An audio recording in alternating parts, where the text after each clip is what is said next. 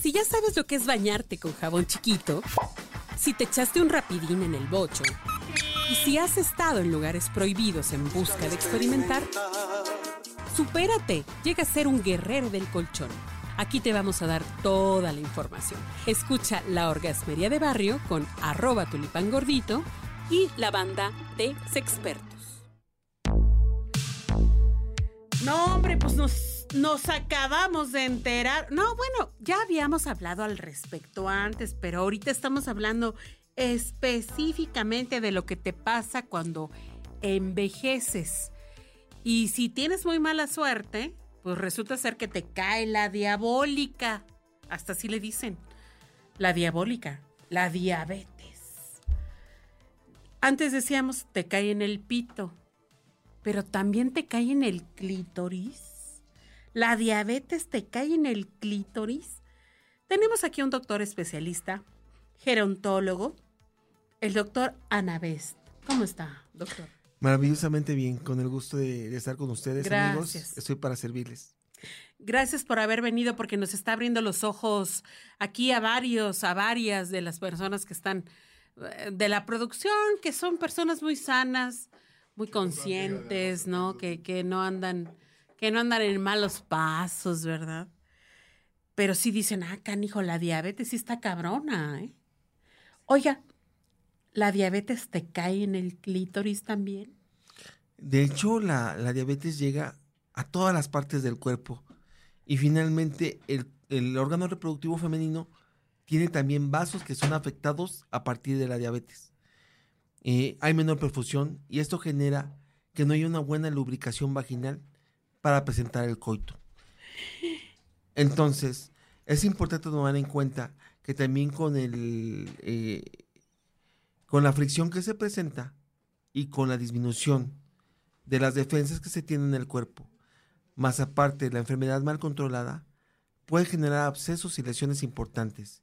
Pueden ser fisuras que no llegan a, sa- a- a sanar porque finalmente todos los solditos del cuerpo no son suficientes para, para curar todo ese daño. Oiga, pero sí me echo mucho lubricante.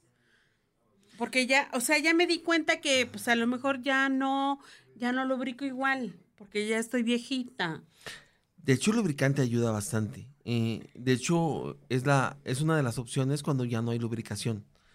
Pero finalmente mm, hay muchas situaciones en las cuales el cuerpo está indefenso porque a lo largo del tiempo y conforme va avanzando la enfermedad mal controlada, hay procesos del cuerpo que no se llevan a cabo y presentan alteraciones más allá. Ok. ¿Qué es entonces lo que tendríamos que hacer si ya vemos que a lo mejor no hay estimu- estimulación en el glande, que ya no reacciona el pene, que a lo mejor nos cuesta más trabajo a las mujeres llegar a un orgasmo clitoriano? Eh, y, y- y pensemos, bueno, em, no sé por qué me está pasando esto, ¿qué, qué tendríamos que hacer? El principio básico es entender que somos seres humanos y entender el proceso del envejecimiento, tomarlo con dignidad y buscar ayuda importante, como tener un buen control de la glucosa, tener una buena vida, eh, efectos cotidianos, el ejercicio, el comer bien, el dormir bien, el tomar medicamento a la hora.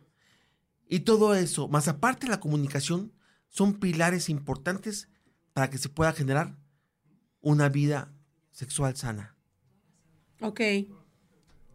Y adicionalmente, supongamos que envejecemos y no tenemos diabetes. Ojalá, ¿verdad?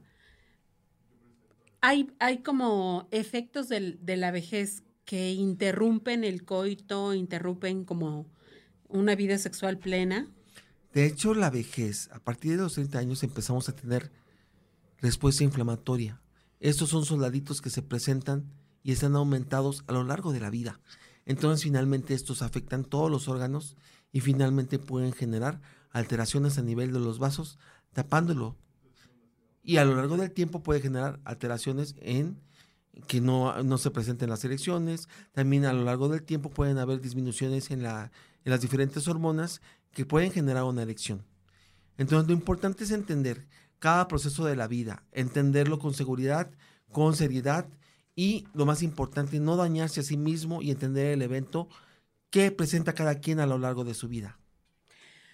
Oiga, ¿y automedicarse se puede? O sea, es que me venden unas pastillas que me van a hacer sentir muy bien, que cuestan 12 varos, ¿no? Y, yo digo, pues sí, sí las compro, ¿no?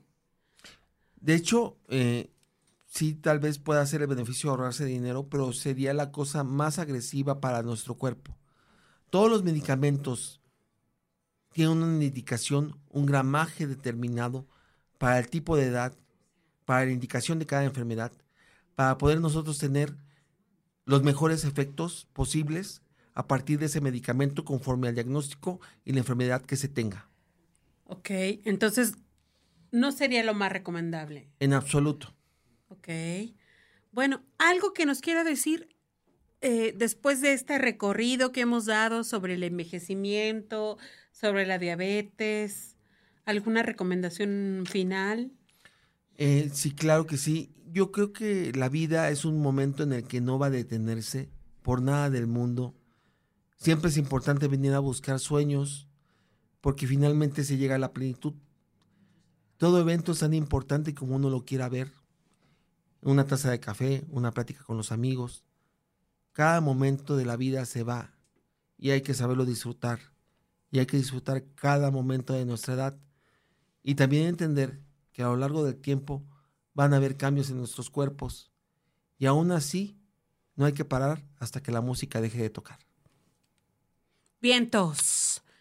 Pues ahí lo tienen orgasmeros para que le vayan midiendo el agua a los camotes, para que se vayan poniendo las pilas aquellos que andan falseando también, ¿no? Que, que dicen, ah, no, que la vida no vale nada, que lo que sea. Aquí están escuchando la orgasmería, ahora le chingan. ¿no? Ok. Muchísimas gracias, doctor Ana Best. Muchísimas gracias por su presencia. Si lo queremos contactar, escriban a arroba tulipangordito y ahí lo pueden contactar. Sean felices.